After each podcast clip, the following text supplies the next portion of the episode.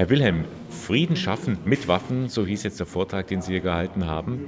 Das ist eine gewisse Irritation, fast schon eine Provokation, denn das normale Slogan auch in der katholischen Kirche nennt sich ja Frieden schaffen ohne Waffen. Sie sagen aber mit Waffen, also Abschreibung, schafft durchaus Frieden. Das Thema hat natürlich die Missio und die katholische Kirche vorgegeben. Insofern war es auch für mich erstmal eine Provokation. Auf der anderen Seite ähm, habe ich relativ schnell einen Weg in dieses Thema hineingefunden, denn ich glaube, dass in der Tat in Mali ähm, die Existenz von Waffen den Frieden stützt. Inwiefern? Mali ist ein Land, in dem starker Bürgerkrieg herrscht, wo praktisch jeder gegen jeden kämpft, die verschiedenen Volksgruppen. Da braucht es eine starke Hand, die sagt so nicht. Ja, die Vereinten Nationen haben in ihrer Resolution ja beschlossen, dass das Land stabilisiert werden muss. Das steckt in dem Namen MINUSMA drin. Und die Stabilisierung heißt eben, dass staatliche Autorität da, wo sie fehlt, wiederhergestellt werden muss. Auch bei uns ist die Polizei bewaffnet. Auch bei uns geht man gegen Straftäter mit Gewalt vor, wenn es nicht anders geht. Ähm, und diese Gewalt stellt eben dann dort äh, in einer Form die MINUSMA dar.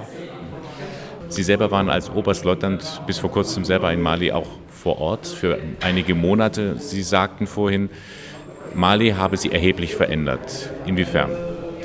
Die Begegnungen mit den Maliern draußen im äh, freien Gelände sozusagen waren, waren so eindrucksvoll. Die, die Würde, mit der diese Menschen dort ihr Schicksal ertragen, ihr Leben leben, äh, ist bemerkenswert angesichts vor allem natürlich der Situation, in der sie sich befinden. Ähm, die ganzen Eindrücke, die Bilder, die Farben, äh, von den bunten Kleidern über die ähm, Lebensumstände, in denen diese Menschen ihr Schicksal meistern, das reflektiert man dann auf seine eigene äh, Lebenswirklichkeit und das verändert einen. Das heißt, man kann auch mit weniger zufrieden sein? Ja, Sie sind im Einsatz automatisch mit weniger zufrieden. Ne? Sie haben eine 0,0 Prozent Regelung, das heißt, Sie dürfen kein Bier trinken, das über Monate hinweg. Das ist für einen Bayern äh, schon mal harter Tobak. Ähm, aber viel interessanter ist eigentlich, dass wir ähm, auf das Wenige reduziert. Sie reisen ja mit zwei Kisten an, mehr haben Sie nicht dabei. Das ist alles, was Sie in den fünf Monaten brauchen dürfen. Und das reicht auch. Man kann mit weniger auskommen, ähm, wenn man sich aufs Wesentliche fokussiert. Den Umgang mit anderen Menschen, die Gespräche mit anderen Menschen, äh, kann man unglaublich viel von so einem Einsatz profitieren. Und das hat mich verändert. Wie gefährlich war dieser Einsatz auch für Sie persönlich? Denn es ist kein Geheimnis, hinter jeder Ecke lauert ja auch der Tod. Natürlich, sobald Sie das Feldlager verlassen und selbst wenn Sie im Feldlager bleiben, äh, haben Sie eine permanente Bedrohung. Wenn eine Mörsergranate abgeschossen wird, dann äh, kann sie die auf dem falschen Fuß erwischen. Wenn Sie vor das Feldlager fahren, dann kann äh, der improvisierte Sprengsatz 20 Meter theoretisch äh, neben der nächsten Hauptverkehrsstraße liegen. Das wissen Sie nicht. Äh, das Leben ist mit Risiken behaftet. Ähm, das Leben eines Soldaten hat bestimmte Risiken, mit denen man umzugehen lernen muss. Das habe ich für mich schon vor Jahren äh, getan. Insofern hatte ich keine Angst beim Rausfahren, aber man ist natürlich wachsam und man ist natürlich ähm, sehr, sehr Aufmerksamkeit Umweltveränderungen gegenüber, Verhaltensveränderungen von Personen, die man trifft. Alles, was nicht natürlich ist, schärft erstmal die, die Sinne. Und ähm, wenn man dann wieder da ist und wieder ins Bett gehen kann und einfach weiß, man ist heute Nacht beschützt, dann entspannt man auch wieder. Und diese Entspannungsphasen braucht man dann auch, um mit dieser Gefahr klarzukommen. Sie sind jetzt schon wieder einige Zeit in Deutschland. Es gibt so dieses Phänomen der posttraumatischen äh, Verarbeitung der Erlebnisse. Ist Ihnen auch bei Ihnen auch irgendwas aufgerüttelt gewesen?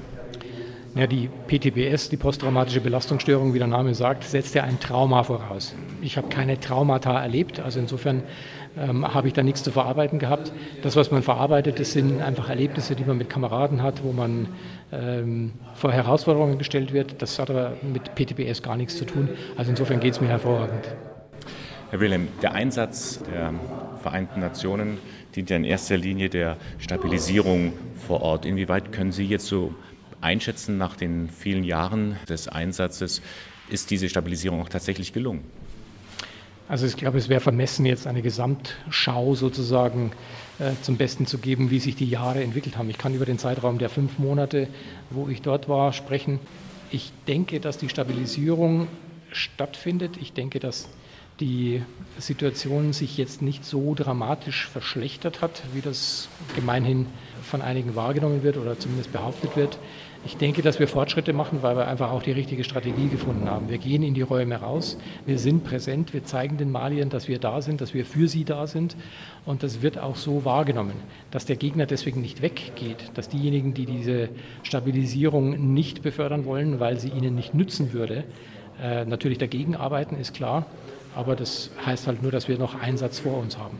Welchen konkreten Auftrag hat jetzt dann die Bundeswehr innerhalb dieser, dieses Friedenseinsatzes? Ja, wir sind für die MINUSMA-Mission eine Taskforce, sozusagen eine speziell zusammengebrachte Truppe, die Aufklärung betreibt, also die Nachrichtengewinnung im Einsatzraum im Sektor Ost macht. Äh, das setzt voraus, dass wir draußen im Gelände sind, dass wir diesen Raum überwachen, auf dem Boden, in der Luft, dass wir diese Aufklärungsergebnisse an die Mission in Bamako über das äh, entsprechende Meldewesen weitergeben und dass daraus dann entsprechende Schlüsse gezogen werden, wie wir die Mission verändern müssen, beziehungsweise in welche Räume wir gegebenenfalls noch reinschauen müssen, damit wir auch dort wissen, was passiert. Das ist die Voraussetzung für Entscheidungsfindung und da spielt die ISA Taskforce, wie sie heißt, der Bundeswehr eine maßgebliche Rolle. Viele Konflikte kommen natürlich, oder auch die meisten Konflikte kommen ja daher, dass ähm, der sogenannte Islamismus, also bewaffnete Gruppen, die sozusagen den anderen ihre Sichtweise aufoktroyieren wollen. Ist es ein, in erster Linie auch ein religiöser Konflikt? Also ich lese gerade das Buch von Herfried Münkler, äh, der über den 30-jährigen Krieg schreibt, dass das natürlich ein religiöser Konflikt war, aber eben nur an der Oberfläche. Denn die grundlegenden Konfliktszenarien sind nicht religiöser Natur. Da geht es um Gewalt, da geht es um Macht, da geht es um Geld, da geht es um Interessen. Und das finden wir natürlich auch dort in Mali. Ob die Bundeswehr, ob eine Armee gegen Interessen das geeignete Mittel ist, das kann ich nicht beurteilen. Ich hätte da meine Zweifel. Aber natürlich werden wir in diesem Gesamtgefüge eine Rolle spielen müssen, denn sonst wird es niemand tun. Herr Wilhelm, Sie selbst stammen aus Ingolstadt. Sie sind Jahrgang 1968 hier äh, groß geworden. Sie sind aber immer noch sehr eng verbunden mit Ihrer Heimatstadt, auch wenn Sie seit einigen Jahren in Oberammergau leben. Sie waren lange Zeit hier sogar Stadtführer. Was lieben Sie in Ihrer Heimatstadt? Also ich bin nach wie vor Mitglied im äh, Verein der Ingolstädter Gästeführer und mache auch ab und zu noch Führungen. Ähm, ich liebe an dieser Stadt ihre, ihre Geschichte. Das ist für mich natürlich als jemand, der Politik und Geschichte vor langer, langer Zeit mal studiert hat, ähm, naheliegend. Ich liebe es, Geschichten zu erzählen und ich liebe es, Verknüpfungen zu finden und herzustellen, um Gäste für meine Stadt zu begeistern, die eine unglaublich dynamische Stadt ist, die gewachsen ist, äh, über sich selbst hinausgewachsen ist. Die Stadt, in der ich geboren bin, hatte 70.000 Einwohner. Jetzt sind wir doppelt so viele. Das ist nicht mehr die gleiche Stadt. Aber diese Veränderung zu beobachten, finde ich unglaublich spannend. Interessanterweise hat diese Stadt ja auch eine militärische Vergangenheit. Äh, ist eine gewisse Verknüpfung äh, für Sie auch als Bundeswehrsoldat? Die Festungsgeschichte der Stadt ist im Stadtbild präsent, egal wo man hinschaut, ob das die Backsteinbauten sind, ob das die Kaponieren oder die Festungswerke sind. Ähm, Ingolstadt hat in der bayerischen Geschichte immer eine Rolle gespielt und wie gesagt, ich lese gerade das Buch über den Dreißigjährigen Krieg da kommt man allenthalben an Ingolstadt nicht vorbei. Hm. Sie werden als Gästeführer immer noch äh, verlangt, wenn es heißt, äh, da möchte jemand mehr die militärische Sichtweise dieser Stadt kennenlernen. Ich mache fremdsprachige Führungen ähm, und mache auch Spezialführungen eben durch zum Beispiel die Festungswerke. Ähm, wenn bestimmte Kundengruppen da sind, also zum Beispiel von der Pionierschule jetzt irgendwelche Tagungsteilnehmer, dann passiert es ab und zu, dass ich einen Anruf bekomme und die Bitte an mich herangetragen wird, doch für die ein Spezialprogramm durchzuführen. Und das mache ich natürlich sehr gerne.